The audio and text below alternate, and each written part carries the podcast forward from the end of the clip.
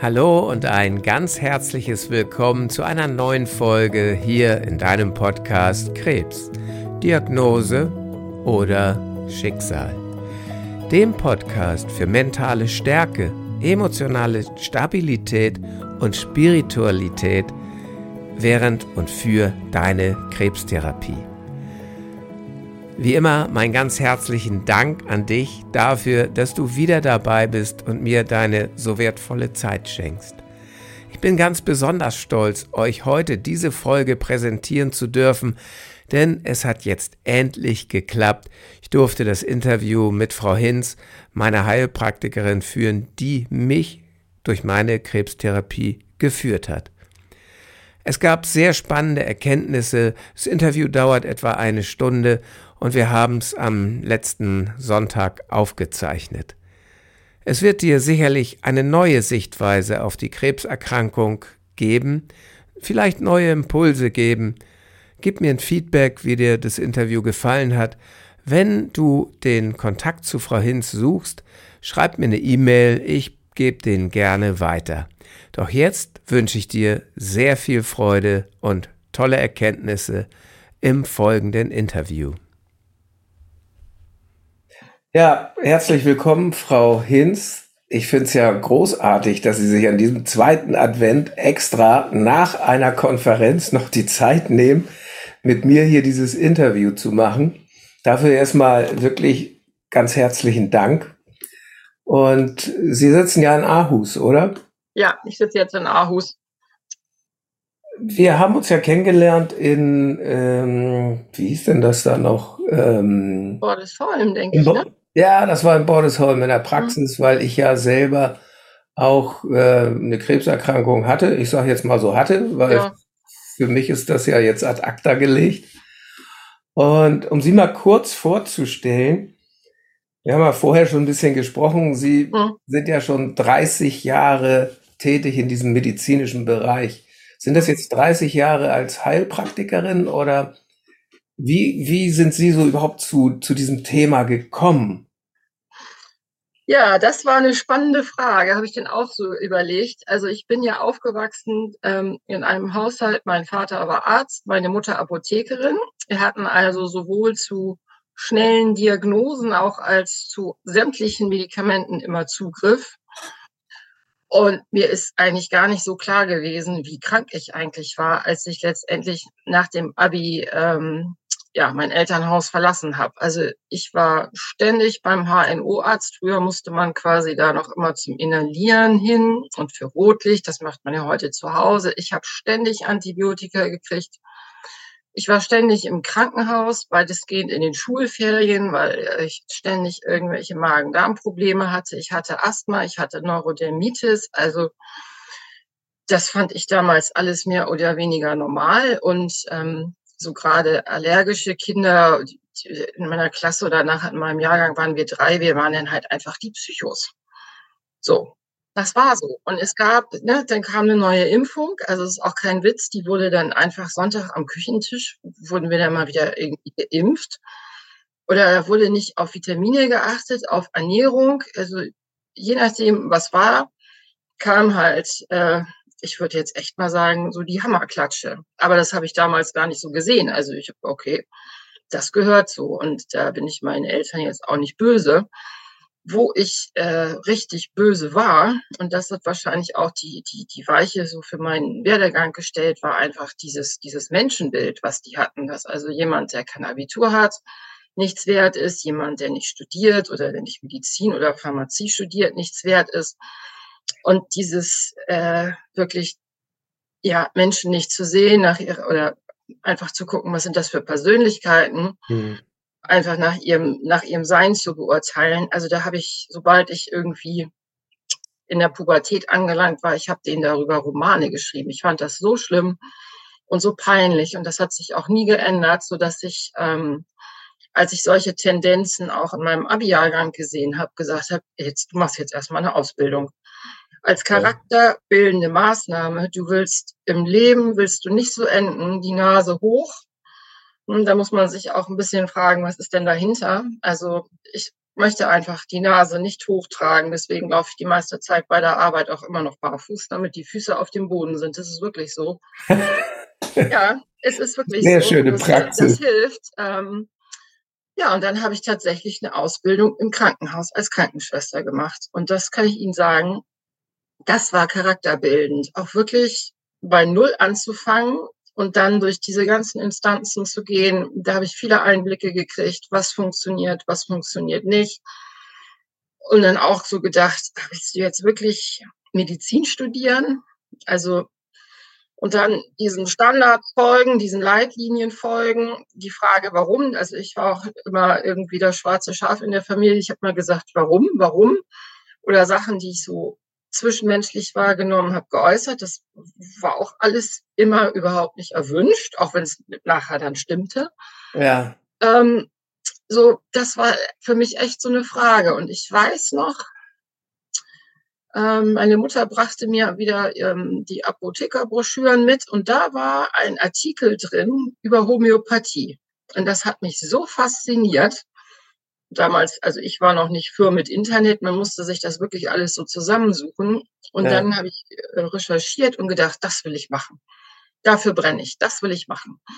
Und dann ist aber relativ schnell dabei rumgekommen, wenn man das machen will und auch mit Patienten arbeiten will, dann muss man Heilpraktiker sein oder Arzt. Hm. Also so. wieder die Schere. Wo gehe ich hin? wollte, ganz ehrlich, ich wollte weder Arzt werden Hm. noch Heilpraktiker. Auch Heilpraktikern gegenüber hatte ich viele Vorurteile. So wie man sagt, bei der Waldorfschule tanzt man seinen Namen. Klammer auf, meine Kinder sind da sehr gerne hingegangen. Ja. Äh, habe ich wirklich damals gesagt, ich werde, also was ich auf gar keinen Fall werde, ist Heilpraktiker. Dann tanzt du ums Feuer und hängst deinen Patienten Teebeutel an die Ohren. Okay, also. Ich, ich gebe es zu. tatsächlich ein krasses Vorteil gegenüber dem eigenen Berufsstand. Ja, aber ich, ich muss ja ehrlich sein, es war, es war so, okay, habe ich dann gesagt, so gut, dann musst du jetzt also diese Heilpraktiker-Geschichte machen. Die habe ich dann autodidaktisch gemacht, ähm, weil ich mich na selbstverständlich, also, ne, da wollte ich jetzt auch nicht auf so eine Schule gehen. Das war mir alles äh, auf eine Art am Anfang suspekt, wegen dieser Vorurteile. Aber was wir da in dieser Ausbildung gemacht haben, das war einfach alles Schulmedizin. Das Eigentliche kommt dann quasi nach der Prüfung, wo man dann aufsattelt. Und ich wollte ja eigentlich wirklich nur meine Homöopathie machen. Ja. So habe ich diese Prüfung gemacht und habe gesagt, okay, dann hast du mit Heilpraktikern und dem Ganzen überhaupt nichts mehr zu tun. Habe dann fünf Jahre diese Homöopathie-Ausbildung gemacht und habe dann aber relativ schnell gemerkt, dass das Homöopathie bei, bei Kindern einfach noch gut wirkt, weil die einfach noch ganz anders ähm, regulieren können. Bei Erwachsenen in der heutigen Zeit ähm, stößt man da wirklich an seine Grenzen. Und das, was jetzt gemacht wird, dass die Homöopathie verteufelt wird, das ist nicht die Homöopathie, das ist die Tatsache, dass die Menschen immer mehr auf diesem Planeten vergiftet werden. Okay. Und dann kann einfach so ein System gar nicht mehr in die Regulation gehen. Das heißt, die, diese, ja, wie würden Sie das bezeichnen, wie Homöopathie wirkt? Also manch einer bezeichnet das ja so auf feinstofflicher Ebene, weil Ja, der ein oder andere sagt ja, ah, da sind ja gar keine Wirkstoffe drin, das kannst du ja alles gar nicht nachweisen. Also ich Mhm. weiß es ja aus meiner eigenen Erfahrung, ähm, nicht nur jetzt durch die Krebstherapie, die wir beide ja auch gemacht haben und Mhm. äh, in, in Kombination mit Dr. Lloyds da, sondern auch, äh, ich hatte immer mh, hier, ich hatte äh, am Hals so eine Zyste und alle naslang schwoll das an. Also einmal im Jahr, so dass ich gar nicht mehr schlucken konnte. Das Einzige, was geholfen hatte, waren tatsächlich homöopathische Zuckerkügelchen ja, von meiner damaligen Heilpraktikerin. ja. Die habe ich genommen, das hat gewirkt. Ja, und wir können einfach, also klar sagen Leute, wenn die keine, oder die Kritiker sagen, ne, wenn ich keine Substanz habe, habe ich keine Wirkung. Ja, So, wir können aber ganz einfach sagen, und das ist jetzt ja auch das, äh, womit ich jetzt arbeite, es ist halt nicht komplett Homöopathie, aber es ist doch dem Motto bin ich treu geblieben. ne? Information schafft Materie.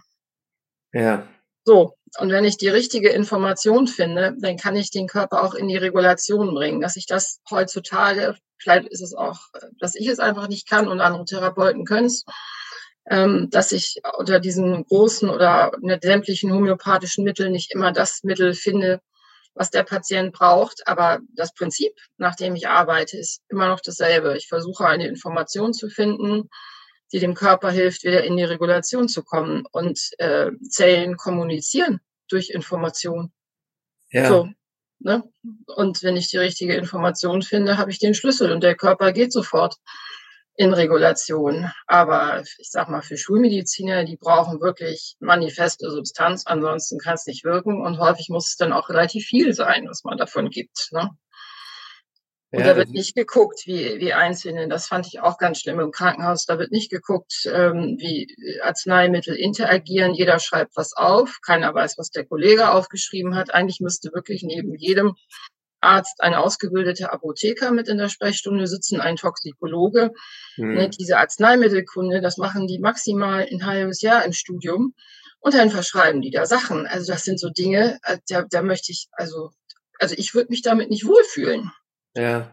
Ja, ja und so. dennoch wird ja immer postuliert, äh, insbesondere ja, ähm, weil wir gleich ja noch auf das Thema Krebs kommen, dass ähm, ja, der Goldstandard äh, dafür ja zum Schluss die äh, Therapien sind, die jetzt eben da sind. Äh, Chemotherapie, Operation, Strahlentherapie, Immuntherapie. Ich weiß nicht, da sind ja noch ein paar andere jetzt in der Pipeline, aber alles äh, ja, funktioniert genau, ja. das sind das sind die, die die Ärzte sozusagen dann in ihren Werkzeugkoffer kriegen. Ich sage den Patienten das immer so, wenn du einen Tropfen in Wasserhahn hast, oder ein Wasserrohrbruch. Ne, und da kommt dann einer mit einer Rolle Klopapier, Tesafilm und einer Schere und nennt sich Klempner. So was passiert denn dann dann? Ja.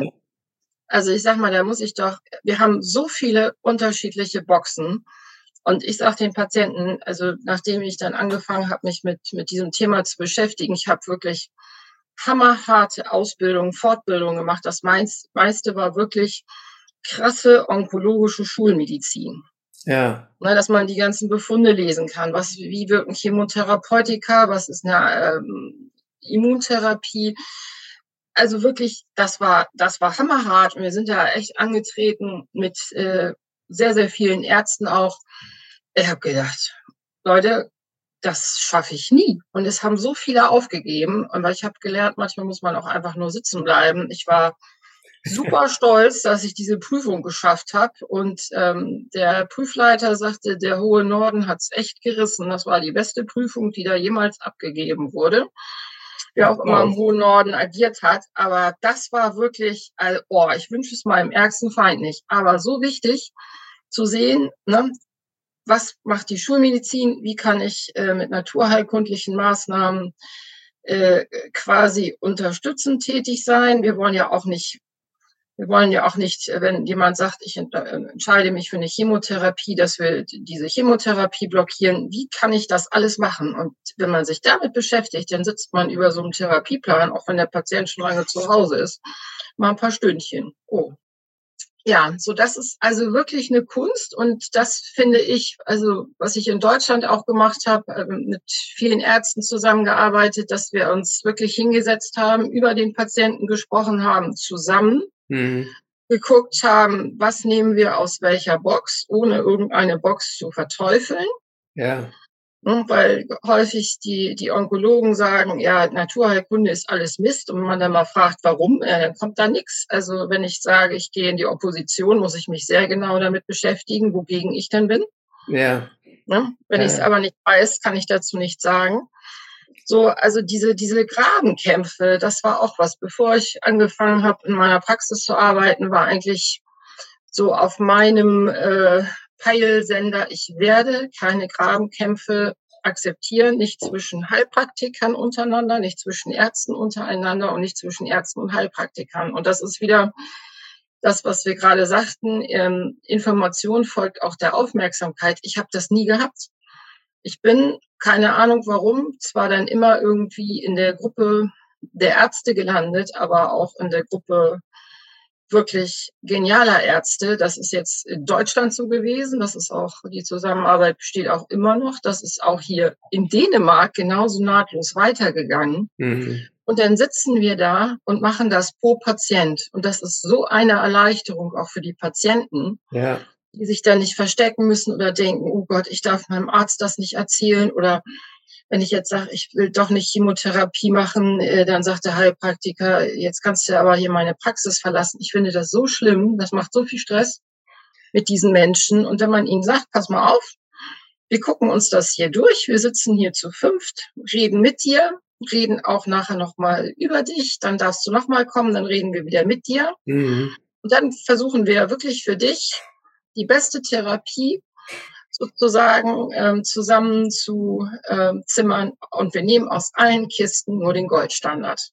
Und dann darf der Patient sagen, das finde ich gut oder da möchte ich vielleicht was anderes machen. Und so soll es doch sein. Am besten ja. Das der soll ja auch, der soll ja auch mitgestalten. Nicht? Also was ich auch immer sehe, ja jetzt dann kommt man ins Krankenhaus, dann wird einem gesagt so, oh ja, du hast Krebs, morgen stirbst du, trotzdem musst du gestern mit der Therapie anfangen. Und der Patient ist so passiv. Ja, vor allen Dingen, was ich ja auch bei mir selber festgestellt habe, ist, dass das, was Sie ja gerade gesagt haben, es wird schnell Druck aufgebaut.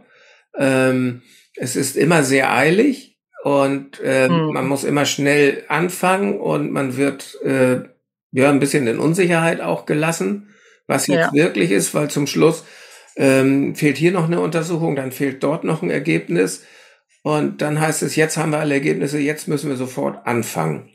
Also mhm. ich kenne das auch von von äh, Menschen, mit denen ich zusammenarbeite, ähm, dass das ein Thema ist, was auch Angst macht. Ne? Na sicher. Und äh, ich sag mal, jeder eigentlich, ne, der irgendwie das Wort Krebs hört, also so war es bei mir früher auch, der kriegt auch Panik und hat auch gleich den Film, okay, jetzt sterbe ich. Ja, und das ist ja auch, das ist ja das Blöde, deswegen heißt ja der Podcast, für den wir jetzt das Interview machen, auch Krebs ist deine Diagnose, aber nicht dein Schicksal, weil ich äh, genau. meine Arbeit ja unbedingt verhindern möchte, dass dieses Denken eintritt. Ja, das ist auch so wichtig. Aber also das ähm, Aller, Allerwichtigste ist einfach wirklich auch den Patienten erstmal zu fragen, wenn er denn kommt, äh, möchtest du leben? Das finde ich ist die wichtigste Frage, über die auch die meisten Patienten noch nie nachgedacht haben. Deswegen ja. müssen sie die Antwort auch häufig nachliefern. So, und dann sagen sie natürlich, klar, der Doktor hat mir gesagt, also ich sterbe jetzt. So, und dann fragt man sich doch, wenn ein Doktor schon diagnostiziert, der Patient stirbt, Warum muss sich der Patient dann quasi diesen, ja, augenscheinlich sinnlosen Therapien unterziehen, wie Chemotherapie, OP, Bestrahlung, wenn er auf jeden Fall stirbt? Ja. Finde ich eine berechtigte Frage. Ne? Dann wird das so gesagt, ja, das Leben wird verlängert, aber die Lebensqualität ist doch also wirklich scheiße. Ja, das ist Denen geht's doch allen nicht gut, das ist doch kein Leben. So, und dann ähm, sag ich, also ich ähm, habe hier schon so viele Sachen gesehen, auch bei Patienten, wo man selber oder ich auch gelernt habe, das kann überhaupt nicht gehen, der kann nicht wieder gesund werden. Die ja. sind aber gesund geworden, weil die einfach gesagt haben, ich schreibe mein Lebensbuch selber. Ich bin der Autor, da will ich hin. Das mache ich. Die haben quasi alles aufgeräumt. Also wenn man mal so überlegt, was Krebs eigentlich ist oder warum Krebszellen eigentlich entstehen, ähm, das fand ich auch sehr interessant, dass ja Tumorgewebe im Verhältnis zu normalem Gewebe eine 200-fach größere Entgiftungsleistung hat. Das heißt also, ein Tumor ist eigentlich eine Entgiftungsfabrik. und der Körper macht ja nichts, äh, nichts ohne Grund. Die Evolution ist schlau. Und wenn ich mit diesem Tumor länger lebe und das Überleben meiner Art dadurch sichere, dann kriege ich eine Entgiftungsfabrik und vor allem dann meistens in dem äh, schwächsten Organ. Das Thema ist ja aber immer, dass Tumore ja immer als bösartiges, entartetes Gewebe bezeichnet ja. werden. Und Sie haben jetzt gerade hier äh, reingeworfen, wer wollt, das sind ja Entgiftungskraftwerke. Und entgiften hört sich für mich jetzt für den Körper eigentlich positiv an. Ja, auf jeden Fall. Also ich habe das am Anfang auch so gesehen, als ich angefangen habe, ähm, vermehrt mich mit onkologischen Patienten zu beschäftigen, habe ich gedacht, ach Kirsten, also du weißt, dass es ähm, mit den herkömmlichen Therapien nicht wirkt. Das hast du im Krankenhaus gesehen. Das siehst du ja auch jeden Tag im Praxisalltag. So, jetzt besorgst du dir alles, was du äh, an Büchern und Materie finden kannst. Das war ziemlich hochgegriffen, das Ziel. Ich habe also wirklich nur gelesen, Tag und Nacht recherchiert, gemacht, getan und dachte, ich werde eine Schnittmenge finden, wie wir dann sozusagen definitiv ganz easy diese bösartigen äh, Tumoren einfach ausrotten können. Also ich war quasi auch da gesagt, wir müssen eigentlich nur die richtige Kanone finden und einmal draufschießen. Ja. So, aber wenn jetzt, man sagt ja auch Krebszellen, nicht, die sind völlig losgelöst ähm, von dem normalen Zellverbund, die hören einfach zum Großteil auch nicht mehr zu. Aber wenn die sich sozusagen in einem vergifteten Organismus durch eine Chemotherapie abtöten lassen würden, dann würde dieser Mensch sterben. Und in dem Moment, wo er eine Chemotherapie kriegt, kriegt er ja noch mehr Giftstoffe, die zu entgiften sind. Und das ist, macht dann eigentlich schon wieder ziemlich deutlich, warum dann unter einer Chemotherapie auch so schnell Metastasen entstehen in den wirklich wichtigen Entgiftungsorganen, wie zum Beispiel Leber oder Lunge. Da kann man die Uhr nachstellen hm. weil dann die Entgiftungsfabrik expandieren muss, ja. weil ja noch mehr Giftstoffe da reinkommen. Okay. Und dass wir alle, äh, auch wenn wir uns versuchen, gesund zu ernähren, hochgradig vergiftet sind. Und ich finde auch gerade in den letzten Jahren ja auch nicht nur mit den ganzen Giftstoffen, die man auf diesem Planeten hier quasi äh, frei on top bekommt, sondern auch, dass unsere Seele mehr und mehr vergiftet wird, mhm. dann macht das für mich Sinn, dass wir uns momentan, also gerade jetzt wieder in den letzten Monaten, das war auch Thema auf der Konferenz, wirklich mit Krebserkrankungen jetzt schon, ähm, ich sag mal, dicht schmeißen können. Und das wird noch viel, viel schlimmer. Ja, also wir machen jetzt, versuchen jetzt noch mehr Ärzte mit ins Boot zu holen, noch mehr Therapeuten versuchen jetzt, die alle fit zu machen, weil wir jetzt schon wissen, wir werden es nicht, so wie wir jetzt aufgestellt sind, und wir sind gut aufgestellt, wir werden es nicht mehr schaffen. Das bedeutet, dass äh, die Anzahl der Krebserkrankungen noch deutlich zunehmen wird, wenn ich das jetzt richtig ja, verstehe. Also wir sind, denke ich, also jetzt, was ich so sehe, ähm, dass wir jetzt auf jeden Fall schon wieder einen massiven Peak haben. Und ähm, nachdem ja die Therapeuten jetzt auf der der Konferenz, die kamen ja von aller Herren Länder, die sehen das auch und wir gehen also definitiv davon aus, dass das ein Wahnsinnsthema wird in den nächsten Jahren, was dann natürlich auch kaum zu beherrschen sein wird. Wer, wer soll sich um die ganzen Patienten kümmern? Ja. Wenn man mit Ärzten in Krankenhäusern spricht, also Onkologie ist gerade in den letzten zwei Jahren wirklich explodiert. Die Leute liegen auf dem Flur. Ja man hat und man nicht, und dann sind sie da als irgendwie eine Nummer im System voller Angst und da hat keiner Zeit, sich zu kümmern. Hier in Dänemark sehen die Patienten ganz, ganz selten ähm, denselben Arzt. Es kommt immer ein anderer und ähm, das ist das ist es nicht. Also ich sehe so, wie unsere Patienten das brauchen, auch wenn die dann äh, für die Infusionen kommen ähm, dann sitzen die ja zusammen in einem Raum, unterhalten sich und wir machen das jetzt wirklich so. Es ist die ganze Zeit äh, ein Arzt in diesem Raum, äh, der Fragen beantwortet. Und das, der hat dann teilweise auch so acht bis zehn Stunden äh, Schicht in diesem Raum. Oha. Ja, und der wird äh, dann quasi von den anderen Therapeuten bezahlt, die in der Zeit äh, Patienten sehen, weil das ist eine, ein Angebot, das machen wir für unsere Patienten, damit es denen einfach besser geht. Ja, das hört Die haben so viel Ängste, so viel Fragen, die können voneinander lernen, was auch so schön ist. Da bilden sich dann auch so Fahrgemeinschaften und richtig tolle Freundschaften. Mhm. Und da sitzen ja auch dann welche, die, die sind eigentlich schon, sagen wir mal, fünf Jahre über, über die, über die Schallgrenze drüber. Also vor fünf Jahren hat man denen erzählt, so, du stirbst jetzt. Und die sind quietschvergnügt und wenn man, die machen halt ihre, ja, Vitamin C Infusion einfach weiter. Das brauchen die für ihre Psyche. Sag ich mal. Ne? Und klar sind die auch bei uns unter Kontrolle, aber wenn man so ähm, den Patienten dann auch wenn die einfach auch Zugriff zu Menschen haben, die es geschafft haben und die unterstützen dann auch die Patienten, die gerade neu anfangen. Da haben wir ganz, ganz viele von. Wir haben Listen, dass wir sagen, in der Region sind die und die, die es überlebt haben, dass man sich mit, mit denen einfach kurz schließen kann, wenn man will. Das machen die ehrenamtlich. Weil keiner kann ja diese Angst und was in einem Krebspatienten vorgeht, besser verstehen als Patienten, die es gehabt haben. Ja, das stimmt. Und die überlebt haben. Ja, und vor allen Dingen, die können sich ja auch austauschen. Ne? Da genau, das ist darum, so wichtig. Das können wir als Therapeuten also so gar nicht leisten, weil, weil klar, wir können versuchen, Emotionen nachzuvollziehen. Ne? diese Ängste, aber es ist trotzdem etwas ganz anderes, ob ich da drin stecke oder nicht. Und mhm. wir machen ja auch immer so für die, die dann so ihre fünf Jahre schon hinter sich haben. Und wir haben ja auch sehr viele Patienten, wenn ich davon spreche, dass die äh, die fünf Jahre überlebt haben. Das sind auch sehr, sehr viele Patienten, die schon, wie sagen wir das, ähm, einen Zettel am C hatten. Also die wurden als Terminal eingestuft. Und denen wurde gesagt, so du stirbst jetzt, du kriegst jetzt, wie es hier in Dänemark ist, noch ähm, freien Zugang zur, zur Apotheke. Da kannst du dir deine Sachen holen, solange bis du stirbst. So, was macht das mit so einem Menschen eigentlich?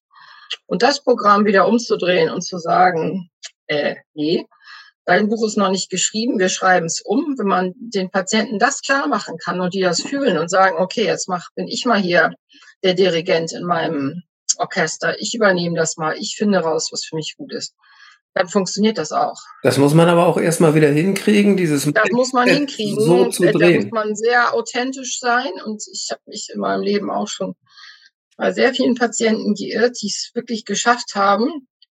Aber wenn ich denen das vermitteln kann, dass wir noch gar nicht wissen, wie das Spiel ausgeht, und das tun wir, das tun wir auch nicht. Ja. Ich habe falsch gelegen, also ich werde da gar nichts mehr zu sagen. Ich sage nur, das, was der Arzt Ihnen gesagt hat, ähm, da kann ich nicht sagen, dass das stimmt. Also wo wollen wir denn hin?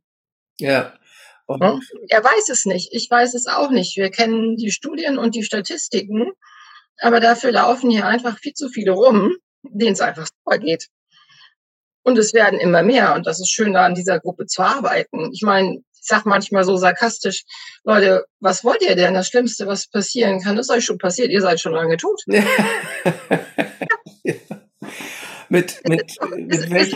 so. Ja, klar. Aber ne? mit, mit welchem Portfolio, also wie, wie unterstützen Sie denn als Heilpraktikerin Krebspatienten? Ähm, jetzt sage ich mal nicht die, äh, haben Sie ja gerade schon gesagt, die jetzt als Final kommen und sagen, ich bin austherapiert. Ähm, jetzt gehe ich mal zur Zauberin und frage mal, was die noch machen kann. Ähm, ja, das sind ja, das ja generell für alle ne, ganz wichtig ist, die sind ja einfach total vergiftet, sonst bräuchten sie ja ihre Entgiftungsfabrik nicht. Ja. Ich sag mal, ob das jetzt äh, körperlich ist oder emotional, das geht ja auch miteinander einher. Also die körperliche Entgiftung, die können wir machen. Beim emotionalen gucken wir. Wir haben auch viele Traumatherapeuten, äh, dass die auch wirklich auf dem Gebiet arbeiten und vor allem mental auch stabilisiert werden. Nicht? Wenn die in Angst und Panik sind, brauchen wir ja keine Therapie anzufangen. Nee, das äh, stelle ich ja auch und immer Die müssen einfach wissen, pass auf, jetzt machen wir einen anderen Weg und das funktioniert und go for it. Also die müssen noch einmal zurück wirklich auf los. Und was wir auch, was ganz, ganz wichtig ist, also neben dieser Entgiftung oder wie wir immer sagen, die Schlacht wird in der Leber geschlagen, nicht alles geht über die Leber. Äh, die muss einfach mitmachen als Hauptentgiftungsorgan. Das ist das A und O. Ich will nicht mal sagen, ähm, jeder Krebstherapie, sondern heutzutage wirklich jeder Therapie und auch der Schlüssel zur Gesundheit. Das machen können wir machen. Dann ähm, können wir natürlich die, die Patienten auch, wenn die soweit fit sind, anderweitig entgiften. Es gibt bestimmte Infusionen mit äh, Chelatbildnern, EDTA zum Beispiel. Was ganz wichtig ist, ist den Zahnstatus zu erfassen. Es gibt, sag ich mal, 90 Prozent aller Krebserkrankungen immer einen äh, wurzelbehandelten Zahn, der dem Organ zugeordnet ist, wo der Tumor dann entsteht. Also die müssen ja einmal alle durch die zahnärztliche Kontrolle und wenn da was ist, dann wird dieser Zahn tatsächlich gezogen. Ja. Also das ist so eine Therapieblockade, diese Zahnwurzelherde. Wir sind mittlerweile so streng, dass wir dem Patienten sagen, wenn du den Zahn nicht ziehen lässt, können wir dir nicht helfen. Wahnsinn. Das, und das, also gerade auch, was wir jetzt hatten, wir hatten Fälle von, von Hirntumoren. Jetzt, ähm, letzte war eine junge Patientin, 34 Jahre alt, die hatte wirklich einen riesigen Tumor ja. im Kopf. Ähm, kam dann, die hatte ganz lieb auf ihren Termin gewartet, ohne zu nerven. Also wir wussten nicht, dass es eine Krebspatientin ist, hat gesagt, eigentlich hätte ich absagen müssen, ich komme jetzt ins Hospiz. Ich gesagt, also ich, wir fangen ja gerade erst mal an. Und die hatte dann wirklich ähm, einen gravierenden Zahnwurzelherd. Klar hat die noch andere Sachen gemacht. Nach sechs Wochen ähm, wurde sie vom Krankenhaus angerufen. Sie müsse also jetzt dringend zum Scan. Weil sie ihre Epilepsie-Medikamente nicht abgeholt hätte. Die hatte also aufgrund dieses Tumors massive Epilepsie entwickelt. Ja. Und da hat sie gesagt, ja, aber sie wäre jetzt auch anderweitig unterwegs gewesen und sie hätte auch gar keine Epilepsie mehr. Unter dem Medikament hatte sie die auch. Und deswegen hat sie das nicht abgeholt. Dann wurde sie, ich weiß nicht wie oft gescannt, in drei verschiedenen Krankenhäusern. Das war schon ein gutes Zeichen. Mhm. Und die haben nichts mehr gefunden. Herrlich. Sie hat mir die Bilder geschickt, der Ehemann war mit, äh, der Ehemann wollte auch gleich zur Zahnärztin. Also das sind so Sachen, da sieht man mal, ne, auch wenn jemand einen Zettel am C hat und ins Hospiz soll und man macht das Richtige, das war jetzt nicht nur der Zahnherd, wir haben noch viele andere Sachen gemacht, aber letztendlich sanfte Dinge. Also noch gar keine Infusion oder so, sondern einfach das, was, was augenscheinlich war. So die, das ist eine Mutter von zwei Kindern. Äh, wenn das alles so gut weiterläuft, dann kann die ihre Kinder aufwachsen sehen. Ja, das ist ein großes Geschenk. Und das ist, das, das ist für mich dann Weihnachten und Ostern zusammen. Und wenn jemand fragt, Kirsten, was willst du zu Weihnachten? oder was wünschst du dir? Dann sage ich, du, ihr könnt, wenn ihr was machen wollt, hier ist eine Spendenbox für Patienten, die ihre Therapie nicht bezahlen können. Ansonsten kriege ich so wunderbare Weihnachtsbriefe. Wenn man die liest, dann kann man wirklich in Tränen ausbrechen. Das, und dann sitze ich unter meinem Weihnachtsbaum mit diesem riesigen Karton voll und dann lese ich mit meinen Kindern diese Post und das ist für mich Weihnachten, weil man einfach sieht, die sind, so viele sind einfach noch da und sie haben Lebensqualität und gerade wenn Eltern ihre Kinder aufwachsen sehen können, äh, was soll ich denn mit einem neuen Pullover oder einem neuen Paar Socken? Das ist ja, ja, das stimmt die Verhältnisse nachher nicht. Ja, nee, also ich, ich sag das immer, ich brauche nichts. Das gibt mir, das gibt mir auch so viel oder die Patienten, man muss denen natürlich auch Ruhe und Sicherheit vermitteln. Und das sagen sie auch immer. Sie sagen, wenn sie, wenn sie dann da bei mir sind, dann ist das mehr so ein, ja, das ist ein Sonntagsspaziergang ist wirklich bedrohlich. Klar, machen wir was. Und wenn was zu tun ist, dann sage ich ihnen auch, ist aber auch jetzt. Aber ohne, dass wir jetzt in Panik verfallen, ja. sodass die wirklich ihre ganze Kraft auf ihr neues Lebensbuch oder wie sie das eigentlich schreiben wollen, ähm, lenken können. Und das ist natürlich, geht auch ganz gut durch die äh, klasse Unterstützung, durch die Doktoren, die ich habe, die dann wirklich auch, wenn die zweimal die Woche kommen, alle Fragen immer wieder beantworten. Wir schließen uns kurz. Wenn eine Behandlung im Krankenhaus umgestellt wird, dann müssen wir das alles nochmal durchgucken, damit wir wissen, wie das interagiert und so. Mhm. Also das ist nicht nur die Arbeit am Patienten, da ist so viel im Hintergrund. Also das ist 24-7, man muss immer erreichbar sein, aber wenn man es dann geschafft hat, wenn man über die Ziellinie kommt, dann sind das auch unbeschreiblich schöne Gefühle. Ja, das, das kann ich mir vorstellen. Also, wenn, wenn ich das jetzt mal so ein bisschen zusammenfasse, was Sie ähm, erzählt haben, dann ist es nicht nur die Medizin, die man braucht, manchmal braucht man sie auch nicht. Es braucht Sicherheit für den Patienten, es braucht ja. Ruhe, es braucht Zuversicht, es braucht eine Entgiftung für den Körper. Und auch, für, auch für die Seele. Und genau. für die Seele, also es, ähm, tja. Es ist ja auch wieder die Frage so, also in, im Krankenhaus, wenn die Patienten fragen, dann sagen die, oder soll ich was ändern? Dann sagen die Ärzte, die machen mal alles so weiter. Ne? Und während der Chemotherapie kriegst du dann hier noch ähm, deine, deine Zuckerlösung in die Hand gedrückt, dass du bei Kräften bleibst. Nun wissen wir, dass Krebszellen einen ganz anderen Stoffwechsel haben. Die brauchen quasi Zucker, mhm. um zu überleben. Ne? Aber es wird nicht irgendwie den Patienten mal gesagt, änder mal deine Ernährung, änder mal deinen Lifestyle. Geh mal zum Zahnarzt, guck, ob du das auch völlig unterschätzt. Viele Patienten, die schlafen wirklich auf so einer Art Batterie weil da irgendwie dann ein elektromagnetisches Feld ist oder so. Das, das ist der Wahnsinn. Ja, ja.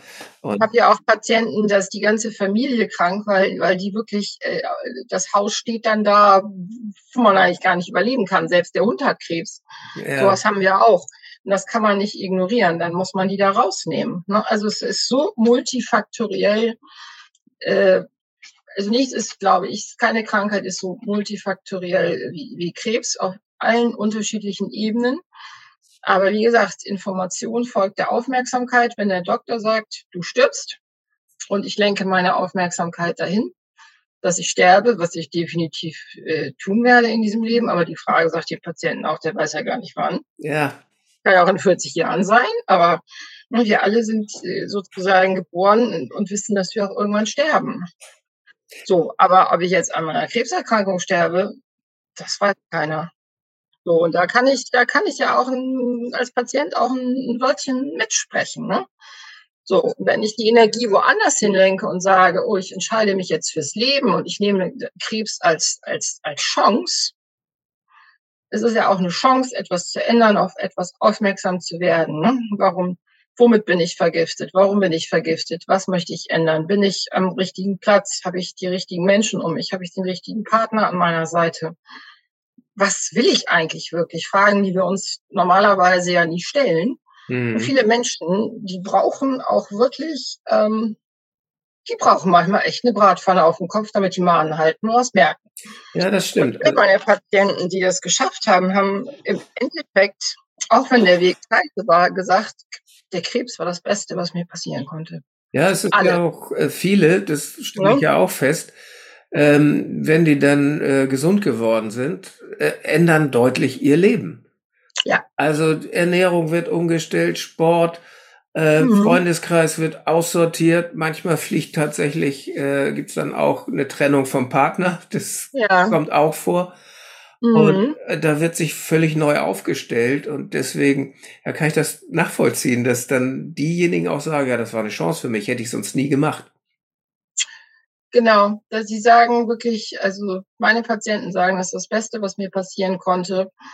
Und ähm, man darf das nicht vergessen. Ne? Wir haben, wir haben die, die Schulmedizin in der Box sind ein paar Sachen drin, was aber auch äh, die Natur uns an, an Therapiemöglichkeiten zur Verfügung gestellt hat. Und das sind jetzt gar nicht irgendwie Menschen oder die Doktoren denken immer, ja, da kriegt der Patient irgendwie ein paar Vitamine. Aber wir haben so viele Möglichkeiten, zum Beispiel Vitamin C in Hochdosis. Ähm, das wird dann gegeben zwischen ja, 50 und 90 Gramm. Und wenn man jetzt so einen Tumor sieht, so eine Entgiftungsfabrik, ähm, der hat Pumpen auf seiner Oberfläche oder die Tumorzellen, die analysieren zum Beispiel ratzfatz dieses Chemotherapeutikum und pumpen das raus. Es sind ja Entgiftungsfabriken. Also die müssen ja mit den schlimmsten Toxinen gleich äh, jedweder Art müssen die ja dealen.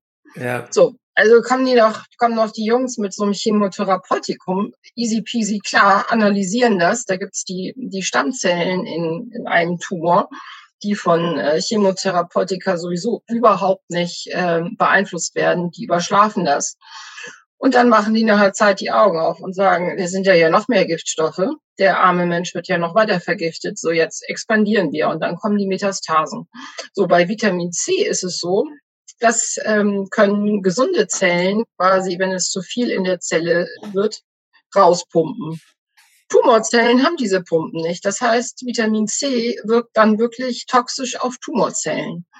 Aber bevor ich das gebe, muss ich natürlich sicher sein, dass dieser Körper auch darauf vertrauen kann, dass er keine äh, zusätzliche Entgiftungsfabrik mehr braucht. Ja. Dann können Tumorzellen auch, also ich will auch gar nicht mehr sagen, oh Gott, wir müssen die angreifen und töten, sondern ich sage dem Patienten, und dann brauchen sie auch nicht mehr da zu sein und dann wollen sie auch nicht mehr da sein. Mhm. Die haben ja nur jetzt, die waren ja letztendlich da, um dem Patienten sozusagen mehr Lebenszeit zu geben. So, wenn wir jetzt sagen, wir haben das verstanden, wir kümmern uns jetzt um Entgiftung auf allen Ebenen, und dann sagen wir den Krebszellen, so jetzt könnt ihr sanft wo auch immer hingehen. Das können die Patienten selber sagen, ob die ins Licht gehen oder was sie mit denen machen. Also da, da muss jeder wirklich gucken, wie er die verabschiedet. Und wenn man das so ein bisschen im Guten macht und nicht mit Vergiften, Verstrahlen, ich weiß nicht, also verbrennen, was sagt mir das denn? Das ist mein größter Feind. Wenn ich einen Feind attackiere, dann, dann will der natürlich auch irgendwie unter äh, Druck zurückkämpfen. Ne? Druck erzeugt Gegendruck. Und dieses Wesen der Tumorzellen, mehr Giftstoffe, oh Gott, wir brauchen, äh, wir brauchen mehr Fabriken. Macht ja irgendwie Sinn. Ja, macht schon Sinn, aber ja. das sind ja jetzt, das sind ja völlig konträre Betrachtungsweisen auch äh, zwischen Schulmedizin und äh, so, wie Sie das eben betrieben? Ja, ich habe mich nur gewundert im Krankenhaus auf der Onkologie. Also das war ja wirklich auch also kein Wunder. Ne? Onkologen sagen selber, entweder werden sie Zyniker oder Alkoholiker, weil da einfach nichts funktioniert. Und als ich dann wirklich angefangen habe, wie ich das sagte, den ganzen Planeten umzugraben, was ist denn das eigentlich? Also ich wollte wirklich wissen, wie Tumorzellen ticken. Da hat das für mich Sinn gemacht, äh, was wir da wirklich äh, in den Krankenhäusern täglich sehen. Ja, und ja. was Sie sagten mit dem Zucker, ähm, da habe ich dann ja auch mal auch nachgeforscht, wegen meiner eigenen Erkrankung ja auch, habe ich gesagt, okay, dann reduzierst du mal den Zucker. Das habe ich tatsächlich auch gemacht und habe mit einer Ärztin gesprochen und die sagte, ja, das ist völlig egal, weil ähm, der Körper ja selber den Zellen Zucker zur Verfügung stellt. Also über die Leber, über den Stoffwechsel produziert der Körper ja selber Zucker. Es macht also gar keinen Unterschied, ob ich das jetzt noch deutlich reduziere. Und da hatte ich dann auch ein Fragezeichen mhm. im Gesicht. Ja, aber wenn ich, also ich sag mal so, ich habe jetzt einen Flächenbrand ne, ja. in meinem Körper und ich, ich, ich hau da jetzt noch ordentlich äh, Petroleum rein. Dann brennst Lichterloh. Dann brennt's besser. Ja. Ne? Also wenn ich aber weiß, ähm, werde ich ja jetzt das Krebszellen eben nur Zucker verstoffwechseln, werde ich ja nicht von außen jetzt noch gravierend Sachen zuführen. Nee. Ne? Die dann von den, von den Tumorzellen, also wird der Zucker ja quasi sofort angesaugt und verstoffwechselt. Und es gibt ja auch ganz viele Ärzte, die immer sagen, äh, Tumorzellen ver verstoffwechseln keinen Zucker und das ist völliger Bums. Ne? Mhm. Und schicken dann die Patienten aber zu einem PET-Scan, wo dann radioaktiv markierter Zucker benutzt wird, um sozusagen, sozusagen Tumorzellen in der, in der Bildgebung sichtbar zu machen, weil ja. dann eben das in die Tumorzellen geht. Also da fasst man sich dann doch auch an den Kopf. Ne? Ja, es ist äh, tatsächlich dann einiges, wenn man genau dahinter guckt, vielleicht nicht ganz logisch, aber das zeigt also mir persönlich jetzt auch äh, in unserem Gespräch, dass es ähm, immer, sage ich mal, dem gesamten Paket bedarf. Und ähm, ja, das, das ist das, jetzt das nicht, es. das ist jetzt nicht ähm, so wie ein guter Freund von mir sagte, der war auch Arzt, Ralf, äh, ist leider gestorben und er sagte auch, weißt du was? A, wissen wir als Mediziner eigentlich sehr, sehr wenig über das, was wirklich passiert. Und zum Schluss ja. hat der Recht, der heilt.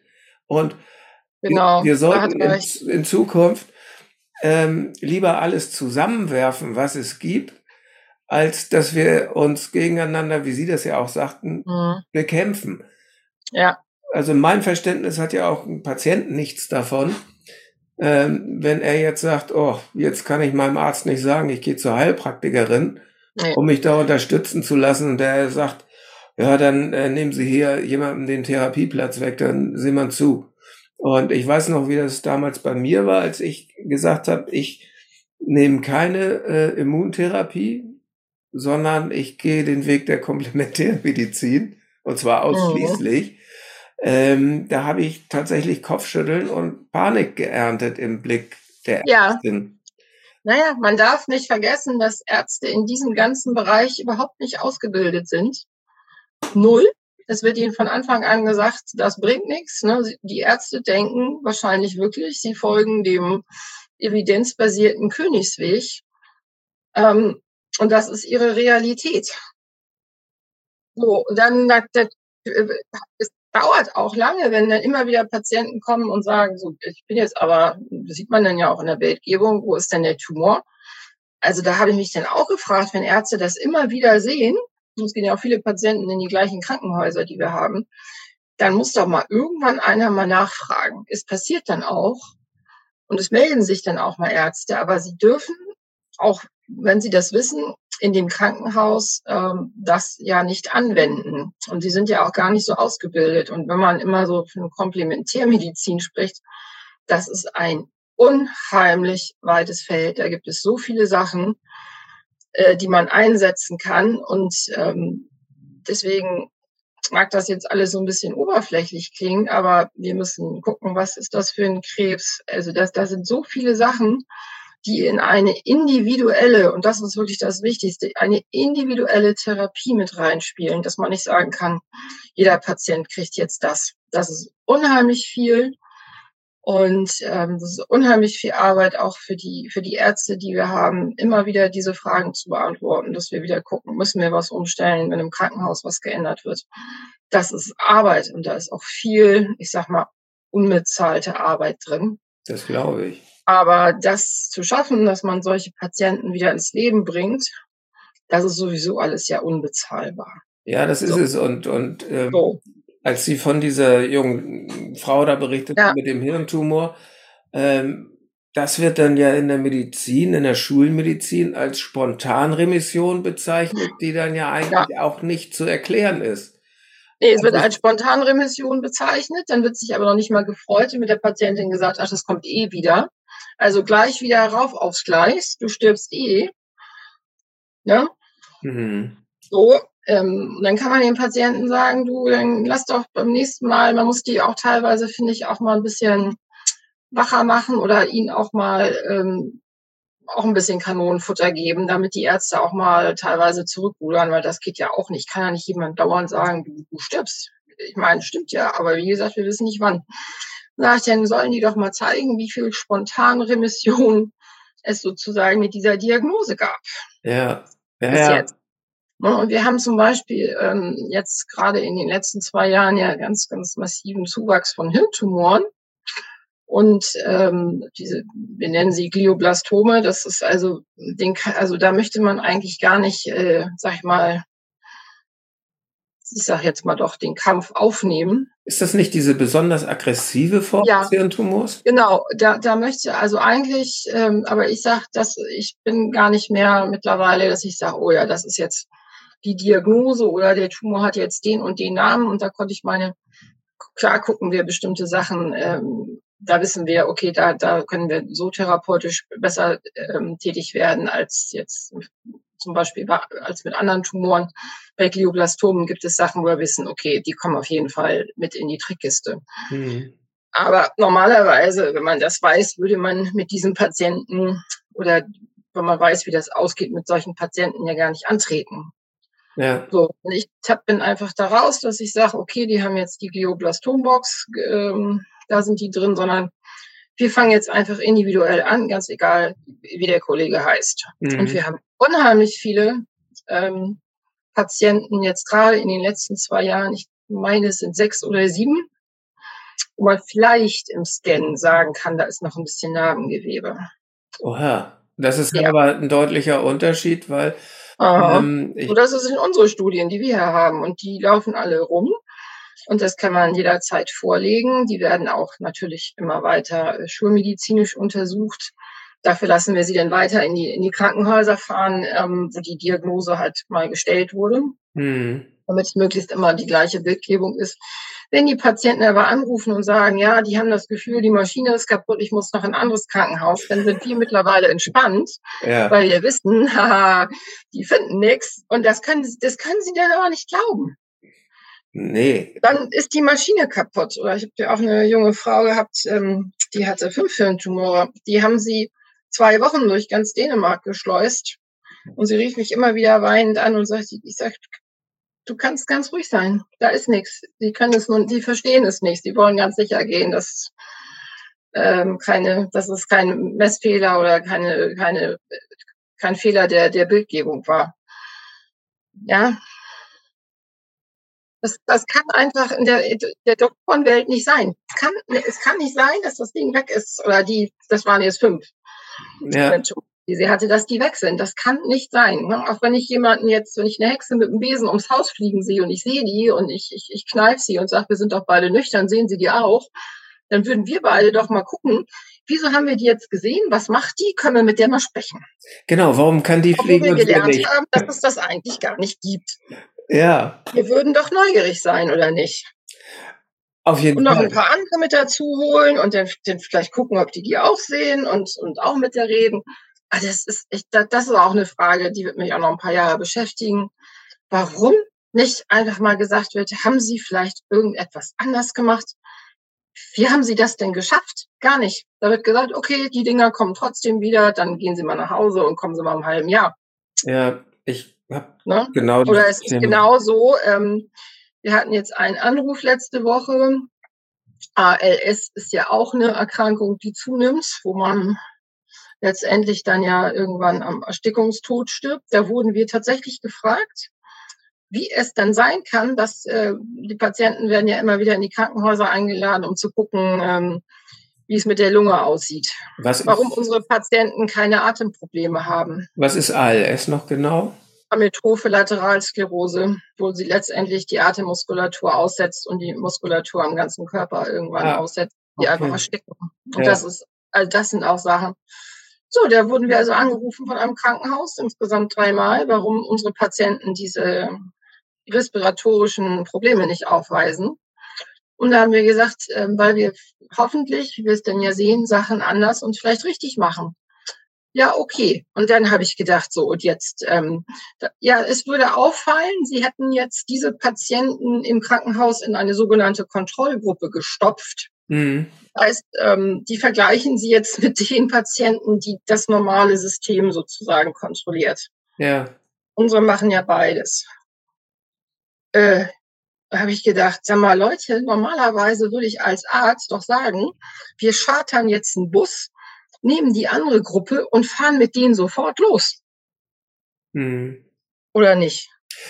Ja, ähm, das würden wir beide machen, aber. Ja, das, ich, ich verstehe es nicht. Aber dann anzurufen und zu sagen, ja, warum ist denn das so? Oder dann würde ich sagen, wie gesagt, wir machen andere Sachen. Dann würde ich sagen, könnte ich vorbeikommen? Was machen Sie denn? Ja. Ja. So, also ja, da, da, da, das ist wirklich, da sind so viele Fragen in meinem Kopf noch übrig, warum Doktoren manchmal so sind, wie sie sind und warum sie auch häufig einfach nicht warum fragen oder ob sie nicht warum fragen, weil sie wissen, wenn sie warum fragen, müssen sie eigentlich aus dem System raus. Ich weiß es nicht. Also manche wirklich aufzurütteln, also da muss man abliefern, abliefern, abliefern, bevor die einmal anrufen und sagen, was machen Sie denn da eigentlich? Also so bin ich zu allen Kontakten zu Doktoren gekommen. Äh, man muss also quasi, oder so war es aus meiner Sicht, das Unmögliche so oft reproduzieren, dass die mal sagen, ist ja schon wieder von der? Äh, irgendwas stimmt da ja nicht, da rufe ich mal an. Ja, weil sonst ist es so. ja immer noch äh, eine Spontanheilung, die nicht zu erklären ist, weil es ja nicht mhm. reproduzierbar ist. Und je öfter sie das reproduzieren, da sind wir wieder wahrscheinlich in deren mentaler Welt. So sind die ja auch strukturiert in diesem Alltag äh, nehmen Sie da erst Kenntnis von. Aber ist es denn das, was Sie einem Krebspatienten mit auf den Weg durch seine Therapie geben möchten, dass er sagt, guck doch auch mal nach links und rechts? Oder was, was, was würden Sie jemandem mit auf seinen Weg geben wollen, der jetzt die Diagnose bekommen hat, Krebs?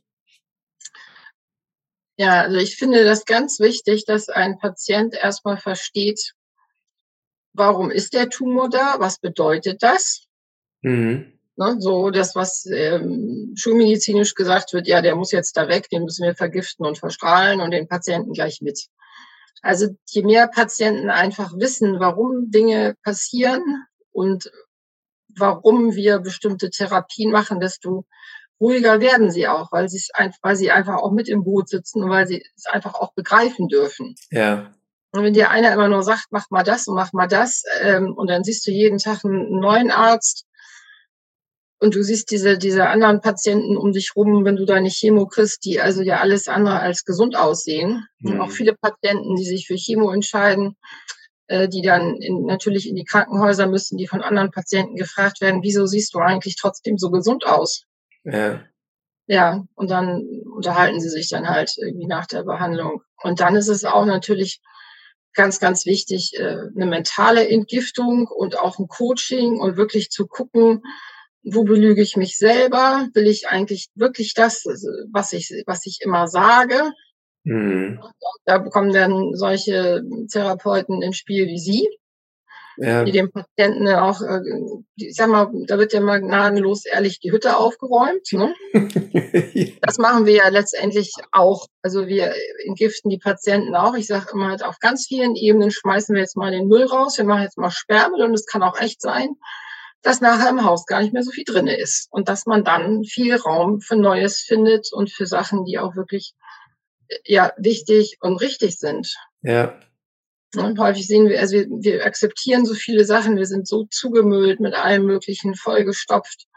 Wann halten wir mal an und sagen, mache ich hier das Richtige, stehe ich für das Richtige ein, bin ich mit den richtigen Menschen, habe ich den richtigen Beruf? Ja. Ganz selten. Ja, das stimmt. Eigentlich nie. Nee. Ja, aber wenn man erstmal in diesem System drinne steckt und äh, auf den Zug äh, aufgesprungen ist in der medizinischen Therapie, was ja durchaus auch Sinn macht. Also ich selber äh, wäre heute auch, glaube ich, mehr ohne, ohne äh, die Chirurgie am Leben. Tatsächlich nicht. Nee, das macht ja auch viel, ganz viel Sinn. Ich sage, Geburtshilfe macht Sinn, Chirurgie macht Sinn. Ne? Ich kann auch keinen äh, entzündeten Blinddarm irgendwie mal jetzt mal eben schnell irgendwie behandeln. Also das sind so viele Sachen, die super sind und man sagen kann, ja, das macht richtig, richtig viel Sinn. Und dann gibt's aber auch die ganze andere Gruppe, wo man sagen kann, das macht richtig, richtig viel, das ist richtiger Unsinn. Ja. So, und ich hoffe wirklich in der Zukunft, dass wir etwas kreieren können für unsere Patienten, wo wir aus vollem Herzen sagen können, das ist ein Gesundheitssystem. Ja, das wäre ich weiß nicht, ob ich das noch erleben kann, aber das ist das, worauf wir uns fokussieren, jetzt auch gerade in so Zeiten wie jetzt.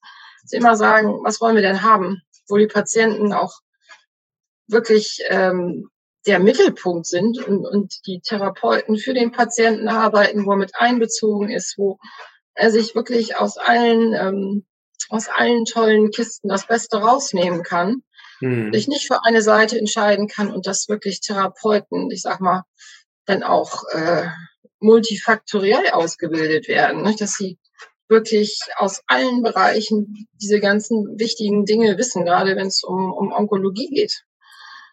Damit eben alle Boxen aufgemacht werden können. Genau, damit ich sagen kann, oh, was haben wir denn hier und hier und sag mal, das ist wirklich auch dann das muss man denn schon lieben, weil also das ist so ein, ein weites Feld und dann gibt es so viele Angebote und die Patienten sind dann total verunsichert. Ich sage dann immer, wir packen den Sattel auf das stärkste Horse, das größte, äh, ja. das größte Pferd, Entschuldigung. Ja. Das ist dann ein, ein Shire Horse. Ja. Die sind so zwischen 1,80 und 1,90, anstatt dass wir jetzt irgendwie mit 20 Shetland Ponys hier durch die Gemeinde ziehen, sind auch tolle Pferdchen, ne? aber mhm. dann hier noch, da noch und dann manchmal machen die dann auch wieder irgendwas, weil ihnen irgendjemand was erzählt hat. Und dann merkt man, irgendwas stimmt in der Therapie nicht, äh, weil das dann wieder interagiert. Also das ist schon, das ist schon ganz schön, ganz schön viel und das muss man auch mögen. Und da gibt's dann auch nicht irgendwie acht Stunden Dienste oder ein Wochenende oder ne? Gerade so vor Feiertagen und so. Also das da, das ist auch, wenn dann die Patienten das Gefühl haben, keiner ist erreichbar, ne? dann fühlen sie sich nicht sicher. Das heißt, dann wird geguckt, wer wie wo, dass mhm. wir alle irgendwie was machen. Ja. Oder auch, ja, ja. auch die Ehrenamtlichen dann was anbieten. Ne? Also das, das muss schon so dann alles geguckt werden. Ja, das glaube ich auch. Und aber auf der anderen Seite ist ja auch tatsächlich so, dass, ähm, ich sag mal, es laufen ja sowohl in dem Bereich, in dem ich tätig bin, ziemlich viele, fast schon möchte ich sagen, schwarze Schafe durch die Gegend. Ja. Ähm, ja. Und auf äh, dem Bereich, in dem Sie tätig sind, auch, die sagen, komm mal her, ähm, ja. wir machen hier jetzt mal was, lass mal deine Schulmedizin komplett weg. Mhm. Und ich bin hier ähm, der Heiler vor dem Herrn, sage ich das mal, um das ein bisschen zu überspitzen. Ich glaube schon, dass man da auch als Patient wachsam durch die Gegend gehen darf. Aber richtig, und das ist auch also so schade, auch für die wirklich guten Therapeuten, ne, die da also das wirklich fundiert machen, dass dann wieder, wenn einer wieder aus irgendeiner Branche Mist macht oder den Patienten sonst was verspricht, äh, dass dann wieder die, die ganze ja, was ist das, Zunft oder Berufsgattung in Dreck gezogen wird. Aber das wird es immer äh, geben. Ne? Und deswegen würde ich auch immer sagen, sollten wir immer gucken, dass wir auch in der Medizin und auch in der, in der Naturheilkunde ein sogenanntes Qualitätsmanagement einführen. Was meinen Sie, woran könnte sich jemand, der jetzt sucht, orientieren, damit er nicht an so einem schwarzen Schaf kleben bleibt? Ja, das Problem ist ja, dass das Internet echt geduldig ist. Ne? Ja, und viel. Das, da, man kann da schreiben und machen und tun. Also ich bin jetzt ja, was ich hier in Dänemark zum Beispiel ganz toll finde, ich meine, jetzt habe ich das erste Mal meine kleine Internetseite, weil wir dann umgezogen sind. Ja. Aber ich hatte zwei Jahre gar nichts. Also ich war auf der Klinik-Webseite kurz erwähnt. Mhm. So, die Leute sprechen einfach und äh, das, klar, wenn man sich so ein bisschen im Bekanntenkreis umhört, äh, wer da gute Erfahrungen hat, manchmal dauert das ein, zwei Wochen, bis öfter mal der, der gleiche Name fällt. Aber so würde ich das machen. Und ich würde mich dann sicherlich auch eher, bevor ich jetzt einfach selber im Internet google, dann doch auf Seiten wie, wie Facebook in, in diesen Gruppen umhören, regional, weil die Patienten, die da aktiv sind, die, die wissen wirklich, die wissen unheimlich viel. Mhm von ja. guten Therapeuten, so auch äh, über Therapien, die, die sind ja schon, die beschäftigen sich ja mit der Materie. Also dieses einfache Googeln und dann sagen, oh, der hat aber keine Ahnung, äh, 100 mal fünf Sterne, also das wissen wir auch, das kann man sich alles kaufen. Mhm. Ne? Ja. So, und ähm, also da gibt das, da, da, da findet man immer Informationen gerade die, die Selbstbetroffenen in, in solche Gruppen, die ja. wissen unheimlich viel. Also so läuft das eigentlich, Mund-zu-Mund-Propaganda. Okay. So würde ich es machen. Ja, danke für den Tipp. Nun haben wir jetzt hier schon eine Stunde um. Ich äh, bin völlig erschrocken, wie die Zeit verronnen ist. Also gutes Zeichen, dann war es nicht so langweilig. Überhaupt nicht. Also ich muss einen großen Dank aussprechen für all diese Informationen, die. Sehr gerne, wenn noch irgendwas nachzuliefern ist. Also.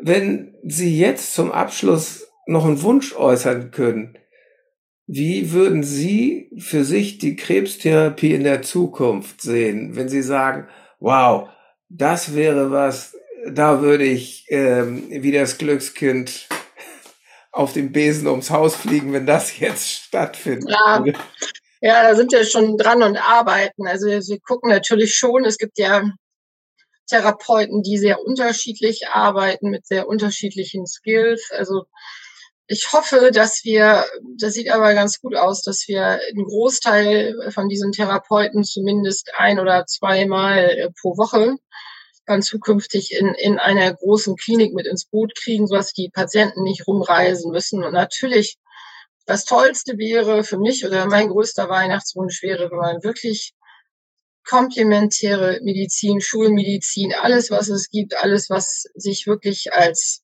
gut und richtig erwiesen hat, wenn wir das alles unter einem Dach hätten, und wirklich sich alle hinsetzen, egal welchen Titel, welchen Rang, welchen Namen sie haben, für den Patienten und sagen, wir nehmen das Beste aus jeder Box.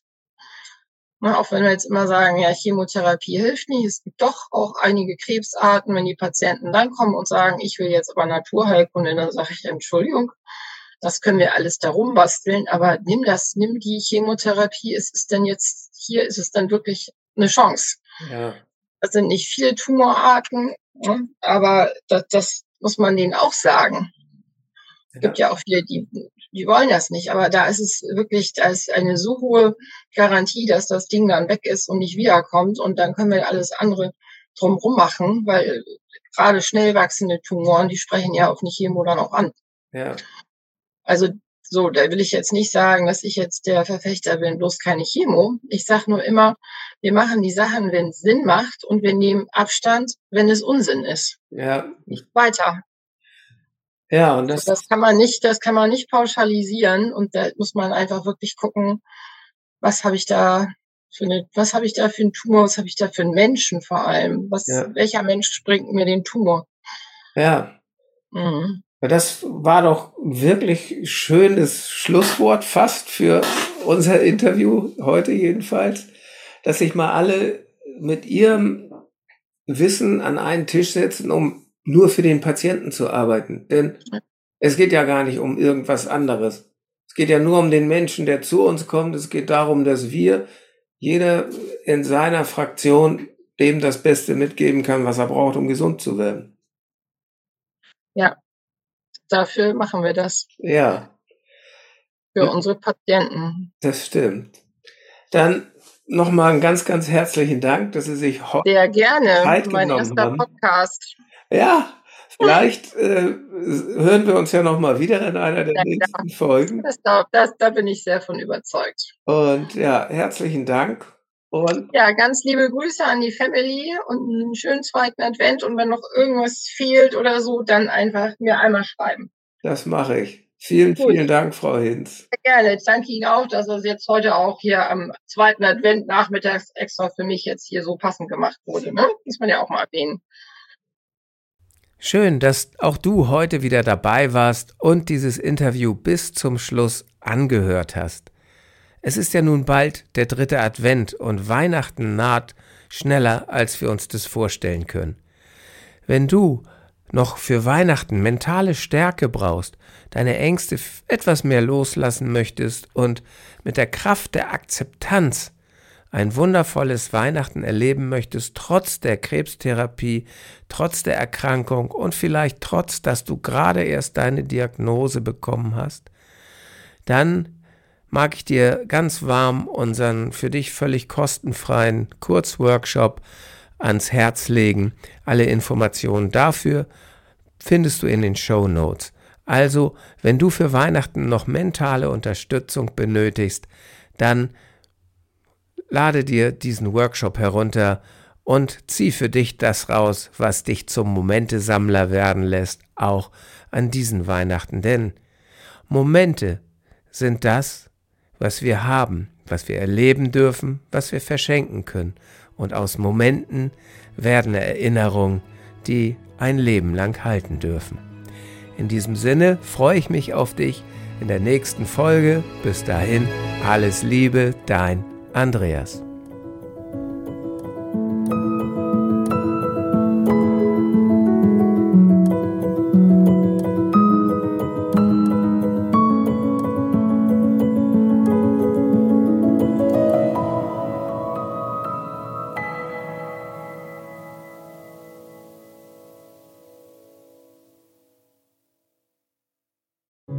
Großartig und vielen, vielen Dank, dass du diese Episode bis zum Ende gehört hast.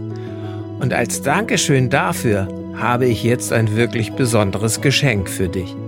Gemeinsam mit meinem Team habe ich einen kostenlosen Online-Krebscoaching-Workshop für dich und für deine Liebsten erstellt.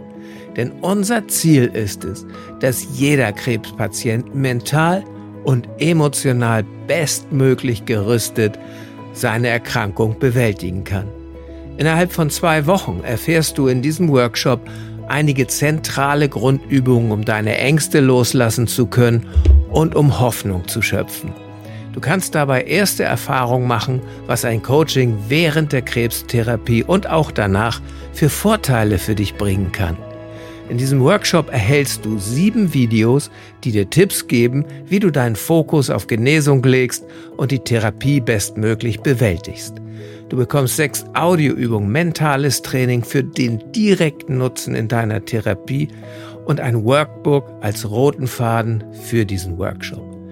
Insgesamt haben wir schon über 400 Menschen dabei helfen dürfen, Klarheit zu schaffen, ihre Ängste zu bewältigen und ihren Alltag neu zu erleben.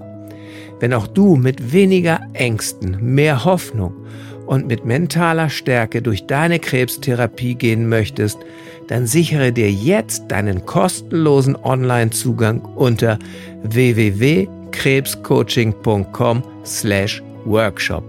Den Link findest du auch in den Shownotes dieser Podcast-Episode. Ich freue mich darauf, dich im Workshop zu begrüßen und auch in den weiteren Podcast-Episoden. Bis dahin alles Liebe, dein Andreas.